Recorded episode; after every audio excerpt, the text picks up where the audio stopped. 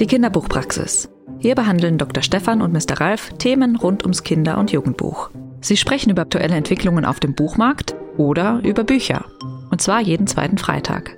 Mr. Ralf, das ist Ralf Schweikert, Kritiker, Blogger und Vorsitzender des Arbeitskreises für Jugendliteratur. Über Jugendbücher streite ich gerne. Dr. Stefan, das ist Dr. Stefan Haug, Börsenblattredakteur und Juror bei vielen Jugendbuchpreisen. Bilderbücher sind das A und O. Als Sprechstundenhilfe sorgt Börsenblattredakteur Kai-Uwe Vogt für Ordnung im Praxisalltag. Ja, auf jetzt! Das Wartezimmer leert sich nicht von allein. Und jetzt? Willkommen in der Kinderbuchpraxis. Ah, es ist alles so durcheinander hier. Ich jetzt. ach. Räum doch mal die Rieslingflasche fort, sag mal, wie sieht es dann hier aus? Also man merkt, sobald die Praxishilfe einfach, unsere Sprechstundenhilfe nicht mehr da ist, das geht drunter und drüber. Ich komme mal mit dem Kalender ganz durcheinander. Ist jetzt irgendjemand schon da? Kommt jemand? Na, Ach, warte ich mal, was haben wir? Heute haben wir, Moment, Moment, Moment, ich wirst jetzt lachen, ich habe mir das aufgeschrieben, ich habe nämlich aus, aus dem Computer raus, ja, lachen nur, habe ich mir das Echt, aufgeschrieben. Ja, ah ja, damit ich mir das überhaupt merken kann. In den 18 Programme, wo der da unterwegs ist, pass mal auf, heute kommt äh, der Matthias, kommt Matthias Thoma, der wird kommen, der Fußball soll das Thema sein. Und Ah, jetzt, aber pass mal auf, jetzt muss erstmal die Technik, sag mal, klappt das mit der Technik hier? Es- pass also, mal auf, hörst du was überhaupt? ich hör Jetzt, was. Mal, ich stelle mal den Kopfhörer auf. So, Ja, ja. du auch? Es ist So, alles da. Ja. Also es gibt hier Ausschlag auf dem Display. Ich nehme hier. Also das ab. geht, ich gut. Ich hoffe mal sehr, Aber dass alles da klingelt es auch schon. Moment, ich höre doch das Klingeln, auch wenn es ganz ist. Moment. So, da geht die Tür. Ach, da ist er ja schon. Matthias, wunderbar. Ich begrüße ganz herzlich hier Matthias Thoma, Leiter des Eintracht Frankfurt Museums. Wo kann es anders sein als in Frankfurt? Schön, schön, dass, schön, dass du da bist. Schön, dass du gekommen bist. Gute, vielen Dank für die Einladung. Ja, Gutes echt mal hier. Das Ja. stimmt, das stimmt. Da Ach, ist wie doch schon gleich mal, da ist doch gleich schon mal ein Signal gesetzt, damit auch die Hörer außerhalb von Hessen und von Frankfurt genau wissen, wo sie, wo sie uns Uns verorten, verorten müssen. müssen. Und den Matthias auch.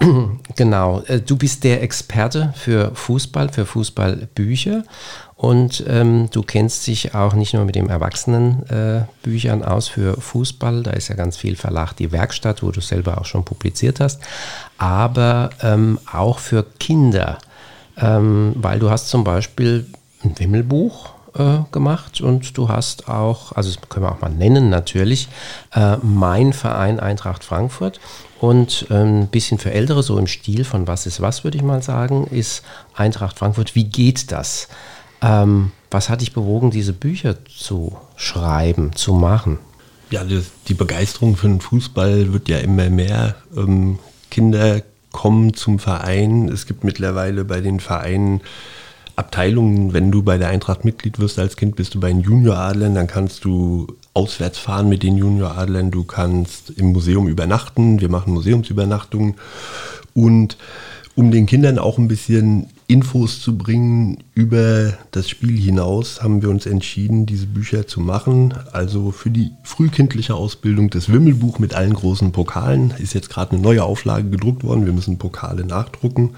Und Eintracht, wie geht das? Äh, das ein bisschen auch über den Tellerrand hinausblickt. Du hast gesagt, es ist ein bisschen wie Was ist was? Es erklärt also die Eintracht, es erklärt aber nicht nur das Fußballspiel, es erklärt auch, wie funktioniert eine Choreografie, wie organisieren die Fans diese Choreografien, wie wird man Fußballstar, was alle Kinder wissen wollen. Da steht, was ist eine Regieanweisung? Was ist Was denn ist eine, eine Regieanweisung? Also das kennen vom Kai kennen wir das hier. Ähm, Ja, der das sagt immer, macht häufiger immer, mal, Genau, häufiger mal kriegen wir einen Anpfiff. Was ist denn eine Regieanweisung? Ich bin völlig unbeleckt. Okay, die Regieanweisung ist natürlich bei der Eintracht ein bisschen länger. Äh, Das geht von Öffnung des Stadions zwei Stunden vor Spielbeginn bis zur Ankunft der Mannschaften. Wann gehen die in die Kabine? Wann gehen die raus, sich warm machen?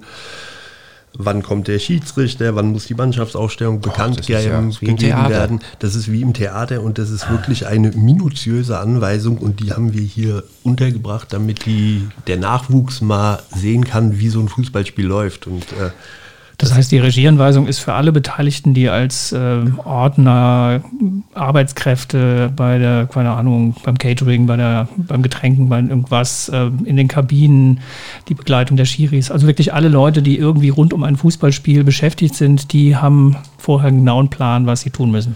Genau, und der ist sehr ausführlich. Also diese Regieanweisung ist wirklich sehr, sehr ausführlich. Und die habt ihr so ausführlich aus... Nee, habt ihr nicht. Ihr habt ihr, du hast zusammengefasst. Wir haben sie zusammengefasst. Das wird bei der Eintracht sehr ernst genommen. Dieses Buch Eintracht, wie geht das? Das haben wir zu dritt geschrieben und einer der Autoren ist Philipp Rechke. Der ist im Vorstand der Fußball AG. Äh, der zweite ist Dr. Tinkwei Mann, der ist in der Stabsstelle mittlerweile im Lizenzspielerbereich. Und der dritte Autor bin ich und das sind also die Leute sind alle wirklich sehr nah dran. Wir wollten das nicht extern geben, wir wollten keinen Autor da nochmal mhm. zweite, dritte Weg das äh, aufschreiben so, so ein bisschen die stille Post sonst. Genau, stille Post geht mhm. was verloren, deswegen wird das dann auch also ein Kinderbuch bei der Eintracht vom Vorstand der Fußball AG mitgeschrieben. Mit mhm. viel Begeisterung. Ich weiß gar nicht, ob wir es gesagt haben, ist im Bachem, beide Bücher sind im Bachem Verlag ähm, erschienen der ja auch schon andere Titel in dieser Richtung auch gemacht hat. Das ist, glaube ich, Köln sitzen die, ne? Bachen sitzt in Köln, genau. Und äh, hast du schon mal ähm, Erfahrungen, wie es ankommt bei der jungen Leserschaft? Gibt es da Feedback, das ihr bekommen habt? Ja, wir haben Feedback bekommen, wir haben Nachfragen bekommen, mhm. auch äh, Detailnachfragen von jungen Leuten. Ähm, und wir haben das jetzt schon in der dritten Auflage gedruckt. Also das läuft. läuft. gut, das läuft gut. Und dadurch, dass die Eintracht ja in den letzten Jahren erfolgreich geworden ist und Pokale dazugekommen sind, haben wir jetzt die nächste Auflage auch, die den Europapokalsieg 2022 beinhaltet. Das Noch kommt jetzt, haben wir reingearbeitet, das kommt jetzt dieser Tage raus und wir mussten es relativ lang auf Halde liegen lassen. Wir hatten das Buch eigentlich schon fertig, und dann war die Eintracht auf einmal im Halbfinale DFB-Pokal. Haben wir gedacht, hm, wenn wir ins Finale kommen, dann müssen wir wieder drucken. Dann haben wir es nochmal den Druck verschoben. Dann sind wir ins Finale gekommen, haben wir den Druck nochmal verschoben. Und am 5. Juni haben wir ihn dann zähneknirschend freigegeben, ohne neuen ohne, Pokal. Ohne, neues, ohne neuen Pokal. Jetzt sind wir ja gerade, kann man ja dazu sagen, im August, Ende August. Und es ist ja immer diese also in der Fußballwelt, das Transferzeit, das Transferfenster ist noch offen bis äh, zum 31. glaube ich in Deutschland oder in Europa. Und ähm, natürlich sind ja viele Spieler auch so Identifikationsfiguren. Blöderweise kann es nur bis zum 31.8. so sein, dass da irgendein toller Spieler äh, noch geht und dann hat man ein tolles Bild im Buch, auf dem diese Spieler zu sehen sind, wo es dann ab September heißt, oh, die spielen jetzt aber für den Verein Y, aber leider nicht mehr für die Eintracht. Wie ist denn so ein Problem zu lösen? Wahrscheinlich gar nicht. Doch, das ist wirklich ein großes Problem und äh, die Hörer können jetzt ja das Buch nicht sehen, aber bei der alten Ausgabe, wir konzentrieren uns darauf, auf dem Titelbild möglichst eine jubelnde Eintracht-Traube abzubilden, auf der möglichst wenig Namen zu lesen sind und möglichst wenig Gesichter zu sehen sind. Ah. Die müssen also richtig schön eng umschlungen jubeln, weil du natürlich... Mhm der Nachwuchs will die großen Stars sehen und wenn du den großen Star aufdruckst und der geht dann doch für 80 mhm. Millionen, 70 Millionen, 100 Millionen weg, dann ist, die ist Auflage das Titelbild schon wieder, ah, okay. genau, kann man nur überkleben. Das, das Deswegen ist okay. das Titelbild eher neutral, neutral gehalten. gehalten, eine Jubelszene mit wenig erkennbaren Gesichtern. Und der Adler natürlich. Und der Adler ein paar Fans und ja. Aber der ganz, der ganz genau hinschauende Fan, der erkennt doch wahrscheinlich am Trikot, dass das das Trikot aus der Saison 21, 22 ist und nicht das aktuelle Trikot aus der Saison 22, also hier die 23, 8, die 8 und die 4. Das, ja, sind, das sind, sind, Details, genau, natürlich. Ich will da jetzt gar nicht so in die Tiefe gehen, aber. Nee, wir klar. verraten auch nicht, wer drauf ist. Nur die 8 ja. und die 4, das müsst ihr dann selber. Also die 12. Äh, rauskriegen. So, du bist ja aber auch in direktem Kontakt, das ist ja auch ein Vorteil durch das Museum. Da kommen ja auch ähm, nicht nur ähm, alte Knöpfe und mittelalte und ähm, Väter, sondern da kommen auch Kinder und Jugendliche.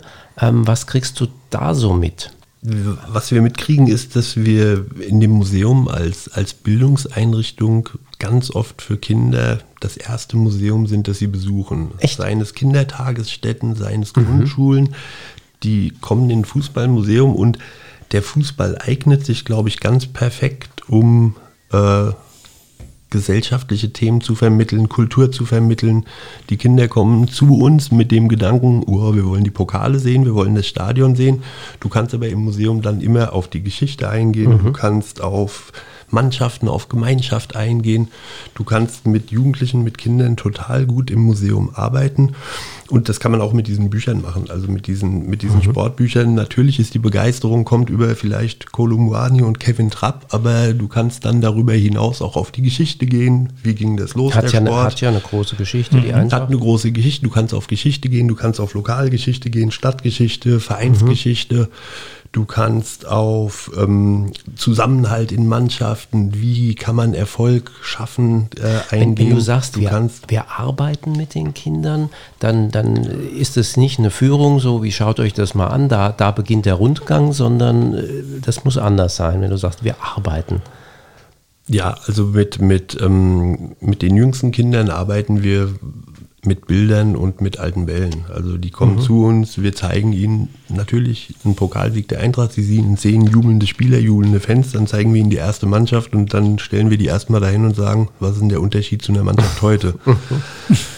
kommen sie vom Trikot zu den Schuhen, die Mannschaften sind kleiner, das Bild ist schwarz-weiß, heute sind sie Farbe. Habt ihr noch wir so dann, uralte Lederschuhe von vor 100 wir Jahren? Haben uralte Lederschuhe von vor 100 Jahren, mhm. wir haben uralte Bälle von vor 100 mhm. Jahren und äh, Fußbälle vor 100 Jahren aus Leder mit einer Naht, waren sehr schmerzhaft und die Kinder kriegen dann auch mal so einen Ball Boah. mit so einem Schnuttel gegen die Stirn gehauen Boah. und dann sagen wir, jetzt stell dir vor, der hat sich mit, ist noch mit Wasser vollgesaugt.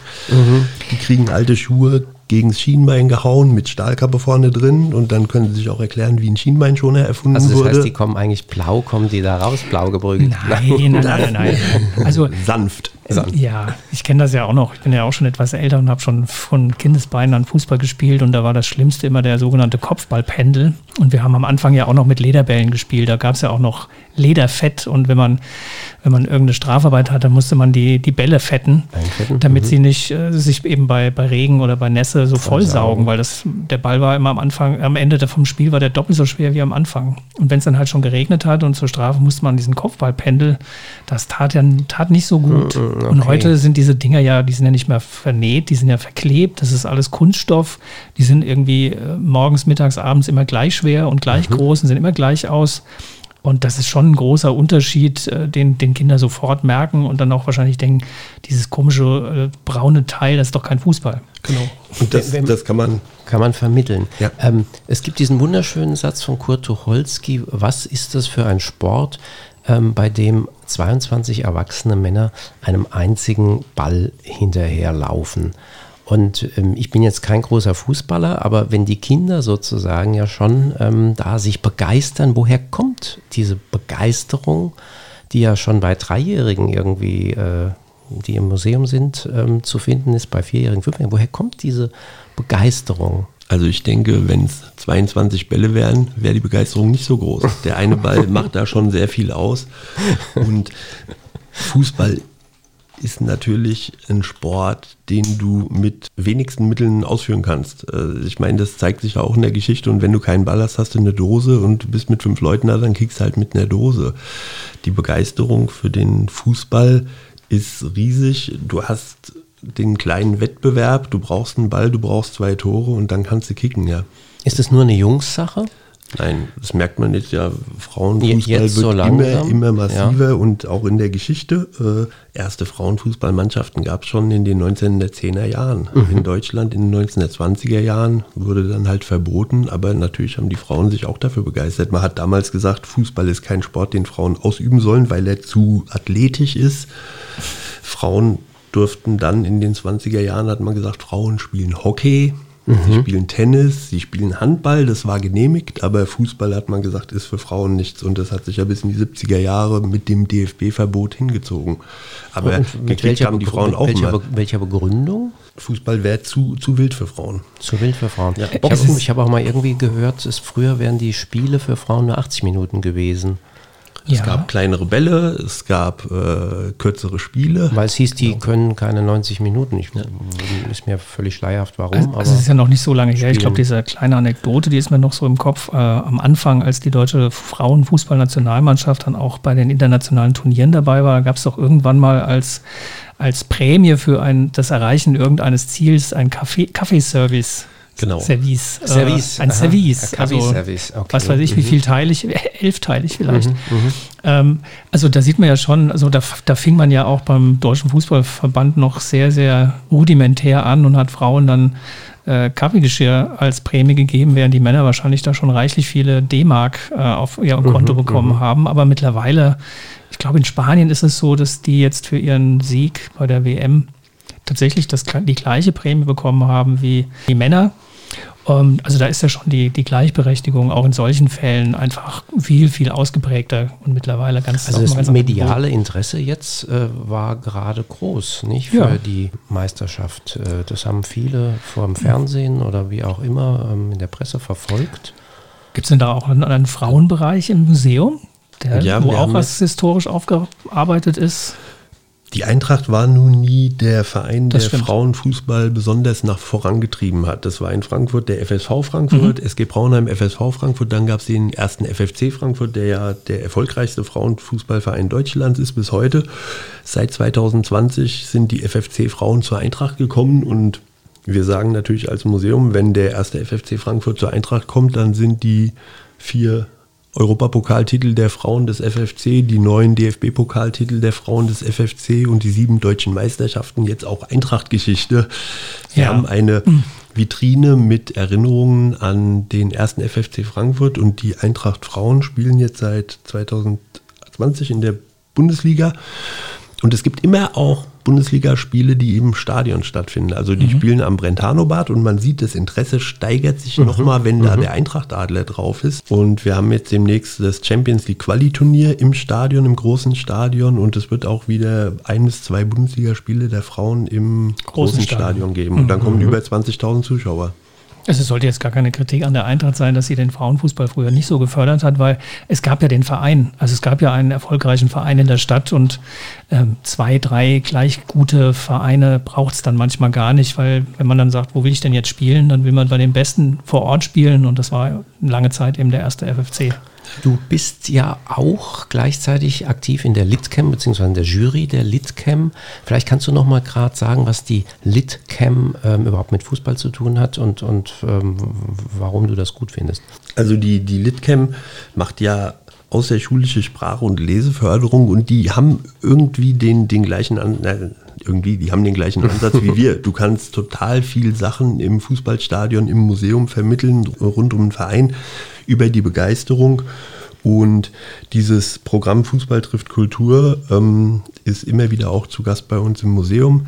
Ähm, es gibt diesen Lesekicker, es gibt Lesungen, es gibt ähm, Buchprämierungen für Kinderbücher, Jugendbücher und in der Regel sind dann die Lesungen auch in einem Stadion. Also Litcam geht da auch durch ganz Deutschland. Also bei uns im Museum sind Lesungen, in Bochum sind Lesungen, bei Union Berlin waren im letzten Jahr Lesungen. Und wie viel da kommen kommen da? Schulklassen, angemeldete Schulklassen, angemeldete Jugendgruppen.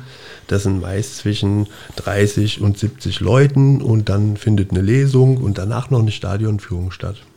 Und das Buch spielt insofern eine Rolle, dass jedes Jahr Bücher, also die mit Fußball irgendwie zu tun haben, das können Sachbücher, glaube ich, sein, das können Romane sein, das können, können es auch Comics sein, ähm, ausge- das ist alles, was äh, in irgendeiner Art und Weise für Kinder rund um das Thema Fußball veröffentlicht wird. Ja, ähm, die, die werden jedes Jahr ähm, sozusagen prämiert. Wie, wie viele Titel ähm, werden da ein- ausgezeichnet? Es gibt immer eine, eine Shortlist, da sind, glaube ich, pro Bereich Kinder, Kinderbuch und Jugendbuch jeweils fünf Bücher vorgestellt und dann wird ein Buch ausgezeichnet. Und im letzten Jahr war die Auszeichnung in der Evangelischen Akademie direkt am Römerberg und ähm, ja, das ist eine, eine, eine schöne Sache. Da kommen viele Bücher zusammen. Äh, Du hast auch bei, bei Kinder- und Jugendbüchern hast du qualitativ relativ große Unterschiede, aber die Bücher, die in der Shortliste aufgenommen werden, die sind schon richtig gut. Hast du Lieblinge? Also wo du sagst, ach, das hat dir richtig gut gefallen in den letzten Jahren, wo irgendwie eins ähm, rausge dir rausgefallen ist, natürlich nicht dein eigenes, ähm, außer deinem eigenen. Ähm, wenn ich, wenn ich einen, Liebling habe, dann sind es schon diese Teufelskicker von der Frau Genagang. Ja, okay. Die äh, hängt aber sicher auch damit zusammen, dass wir eine persönliche Beziehung dazu haben. Wir haben viele dieser Bücher bei uns im Museum vorgestellt. Äh, also das heißt, die Frau Genagang viele, war bei euch zu Gast? Viele der, mhm. okay, die Autorinnen und Autoren sind ja in der Regel dann auch Fußball begeistert und die Frau ist auch Eintracht-Fan. Und ah, wenn man sich so ein, so ein, Buch durchliest, findest du in jedem Buch deinen kleinen Eintracht-Bezug. Und ah, äh, das okay. ist natürlich das, dann für, für also, immer eine schöne Sache. Also er hat sich so ein bisschen hintenrum das äh, über die Eintracht-Fan. Das Herz erobert, das okay. Herz, genau. Ja, das Leserherz erobert. Also wer jetzt bei, bei dir punkten will, der sollte in seine Fußballbücher durchaus so einen kleinen Adler einbauen. Oder Was macht dann der Adler da die ganze ja, Zeit? Ich also das hat auch mit der Geschichte überhaupt nichts zu tun, ja. aber gut. Ja. Also wir, wir, machen vom Museum äh, auch immer mal wieder, also wir, wir haben eine große Sammlung an Eintracht-Literatur und wir blicken da auch über, über das Thema Eintracht hinaus. Mhm. Und immer wenn irgendwo die Eintracht in einem Buch auftaucht, dann kommt es zu uns in die Sammlung.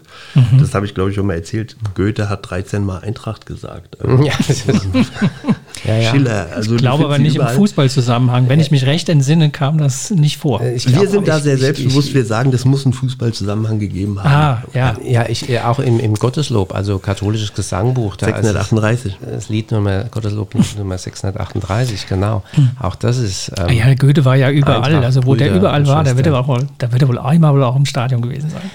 Wobei das Stadion ist ja jetzt neu, ist ja gar nicht ja. mehr da, wo es immer war. Also das, das da kann der, an dem Neue kann der noch nicht. Nein. Das gab es noch gar nicht. Ähm, es hat ja, glaube ich, so richtig angefangen ähm, mit Joachim Masanek äh, und Jan Birk, ähm, mit den wilden Fußballkerlen. Da ging das so, so als, als Staffel, würde ich fast sagen, los. Das waren ja, ich weiß nicht, 11, 12, 13 Bände, wo immer, Viele, ein, ja. immer ein anderer, ähm, anderes Mitglied dieser Mannschaft ähm, und ich glaube, eins war, war das war Nissa, ich weiß gar nicht, ja, das war auch ein Mädchen. Gibt es auch noch sozusagen. jetzt ein aktuelles neues, passend zur mhm. Frauenfußball-WM kam da noch ein neuer Band hinterher. Mhm. Ähm, das, das hat ja sozusagen den Weg bereitet für viele. Ja, aber so der große Klassiker ist eigentlich Sammy Drechsel, Elf Freunde. Es war ja nur ein einziges und damit war ja. Schluss. Und, ähm, diese schon, aber das war so ein, das ist schon die Blaupause für viele, viele dieser Geschichten, weil es ja auch diese vom Underdog zum Millionär-Geschichte erzählt. Das ist so eine klassische Fußballgeschichte. Du bist eigentlich in so einer Loser-Truppe und dann gibt es eben Rahmenbedingungen, irgendein Trainer oder irgendwas, tolle Schuhe, magische Schuhe. Es gibt tausend Dinge, die aus so einer Loser-Truppe plötzlich so eine Siegermannschaft machen können und äh, das zieht, das geht schon vieles auf, auf Sammy Drechsel zurück.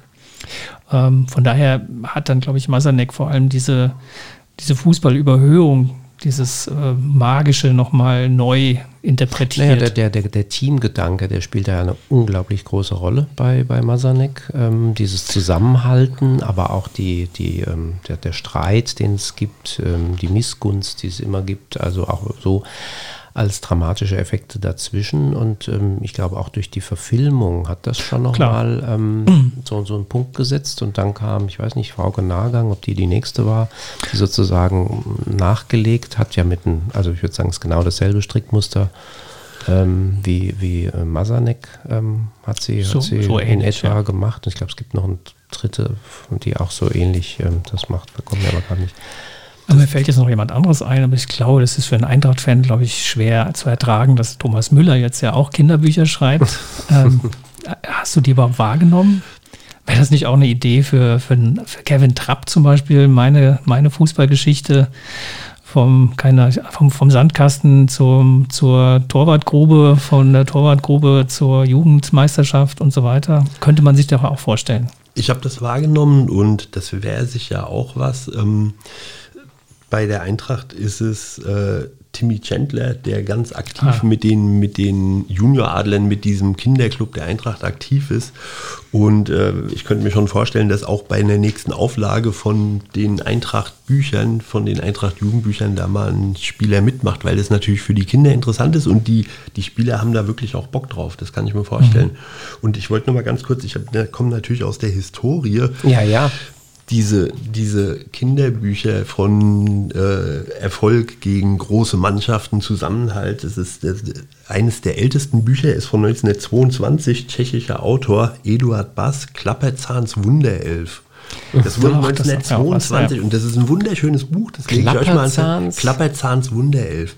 Der Klapperzahn tut elf, bringt elf junge Leute zusammen, macht aus denen eine Fußballmannschaft. Also elf junge. Leute, jetzt muss ich fragen, Jungs? Elf Kinder, elf Jungs, ja. Ja, genau. okay. 20 hätte ich jetzt mal auf Jungs getippt. Ja. meine, auch bei Sami Drechsel sind keine Mädchen dabei. Das kommt Die- erst noch. Genau, die gewinnen dann gegen alle tschechischen großen Mannschaften. Dann fahren sie nach Deutschland, spielen leider nicht gegen die Eintracht, aber da hätten sie ja wahrscheinlich auch verloren. Aber sie gewinnen auch gegen alle deutschen Mannschaften und fahren dann nach Barcelona und gewinnen gegen den FC Barcelona 31 zu 0. 31 zu 0, 1922. 1922. Also spätestens da hätte ich okay. gedacht, das ist ein Märchen. Aber es ist schön zu lesen. Also Okay. jetzt, ich, ich kenne mich nicht sonderlich aus, aber ich sag mal 31 zu 0, ähm, das gibt es auch selten, oder? Es gibt selten, aber die Eintracht hat vor zwei Jahren in Barcelona 3 zu 2 gewonnen, das war auch gut. Das war auch okay. Ja, das war aber eine ganz andere Geschichte. Ja, ganz bei andere 31 Geschichte. stellt man ja sicher vor, da ist kein Torwart wahrscheinlich. oder Tor. Ja, doch. Frau. Also, wenn man selber Fußball spielt, dann denkt man ja immer, man, man spielt schon ganz gut und äh, ist immer baff erstaunt, äh, wie groß diese Unterschiede zwischen so einer Kreisliga-Truppe und so einer Bundesligamannschaft sind. Und in diesen Vorbereitungsspielen, wenn man aus irgendeinem Freundschaftsdienst heraus gegen, keine Ahnung was, irgendeinen kleinen Dorfverein spielt, weil man sich das da gerne zum Jubiläum äh, gönnt, dann kommen so Ergebnisse wie 31-0 schon auch heute nochmal zustande. Obwohl die einen immer glauben, sie können Fußball spielen, aber das ist leider doch anders, wenn jemand Profi ist und jeden Tag nichts anderes tut. Ja, Mensch, das war ja auch mal ein schöner Einblick in die Ja. Fußball- und Fußballbuchwelt. Jetzt haben wir auch noch einen tollen historischen Buchtipp. Äh, Klass, Klapperstorchs? Nee, Klapperzahns Wunderelf. Klapperzahns Aber Zahns Wunderelf. Vielleicht gibt es das noch irgendwie antiquarisch. Da gibt es in Neuauflage. Gibt es eine Uh, Neuauflage sogar, okay. Wahrscheinlich eines der großen Fußball-Kinderbuchklassiker. Hast du einen aktuellen Tipp äh, noch für uns auf Lager irgendwie? Ähm, du bist ja wahrscheinlich jetzt wieder beim aktuellen äh, Durchgang bei der Litcam. Gibt es da einen, wo du, der dir aufgefallen ist? Da möchtest du noch nichts sagen, weil Ja, du würdest Die- damit für, wahrscheinlich. Für dieses Jahr ist auch noch nicht, also für dieses Jahr, das startet jetzt ja erst. ja, ja, und also, du, würd, du würdest damit was vorwegnehmen, weil heißt, er hat ja schon gesagt, okay. Aber es kommen ja auch immer wieder neue und. Fußball ist so ein Thema, das wird ja zu jeder Europameisterschaft, zu jeder Weltmeisterschaft gibt es immer wieder Neuerscheinungen, wird immer wieder Aktuelles ähm, reingepackt. Wir haben ja auch schon gehört, neue Spiele, neue Pokale, da muss man ja auf dem neuesten Stand bleiben. Ja, dann ganz vielen lieben Dank, dass du dir die Zeit genommen hast, Matthias, hier in der Kinderbuchpraxis ähm, da zu sein, zu Gast Ja, zu sein. Dankeschön. Gerne, hat Spaß gemacht. Dankeschön. Ja, dann So, machen jetzt müssen wir nochmal die Flasche wegräumen. Ich Ja, das mal ist die doch- Flasche zum Altglas, weil das, das, nee, das nee, nee, das ja Runde aus. gehört ins die- die Rieslingflaschen in den Kühlschrank. Ja, Das aber die ist der- die Leere des Ja, die müssen weg. Die muss ich mal fortbringen nachher. Kann die nicht der Kai wegbringen? Ah, der ist doch nicht da. Das ist doch, Ach, das das- ist die Elternzeit, aber der kommt ja bald wieder. Also es ist, es, und man kriegt ja auch kein Personal, weißt ja, wie es ist. Ich habe schon einen Aushang gemacht, aber gutes, gute Fachkräfte, also es ist Ja. eine Rarität. Also ich nehme mal das Bollerwegelchen und leite schon mal voll mit den leeren Flaschen. Das ist ja Wunderbar. nicht mehr auszuhalten. Dann schaffen wir das. Und ich gucke mal, ob ich alles heute hin, gut hingekriegt habe, ohne, ohne Ja, Hilfe. das Ich bin klappt. gespannt. Wenn dir diese Folge der Kinderbuchpraxis gefallen hat, dann bewerte uns auf den üblichen Podcatchern. Wir freuen uns über dein Feedback und deine Anregungen auf dem Instagram-Kanal Kinderbuchpraxis und natürlich einfach die Kinderbuchpraxis weiterempfehlen.